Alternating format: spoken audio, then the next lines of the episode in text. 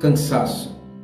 Disse Jesus: Vinde a mim todos que estão cansados de carregar suas pesadas cargas, e eu lhes darei descanso. Mateus 11, 28. Há cansaços e cansaços. Salomão dizia: tudo é cansaço e enfado.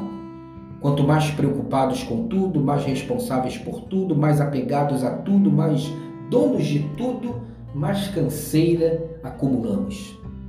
É o cansaço existencial de uma vida inteira mal direcionada, um sinal de alerta que aponta a necessidade urgente de mudança, uma espécie de canseira positiva.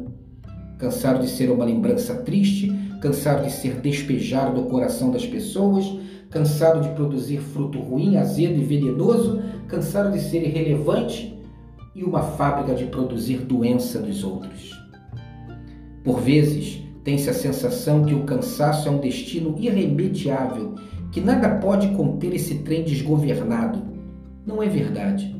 A Bíblia nos revela que até no deserto pode brotar vida, que de onde não há força pode-se brotar vitalidade, de que de um galho seco pode-se brotar uma flor.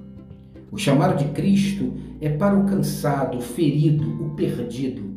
E ele não só aponta a vida que se perde, que se estraga, mas estende a mão para nos ajudar na restauração do que se quebrou.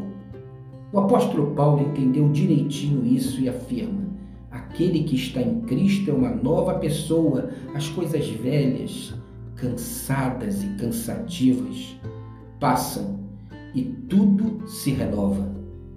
Então, sempre é tempo de recomeçar. Tenha um dia abençoado e abençoador.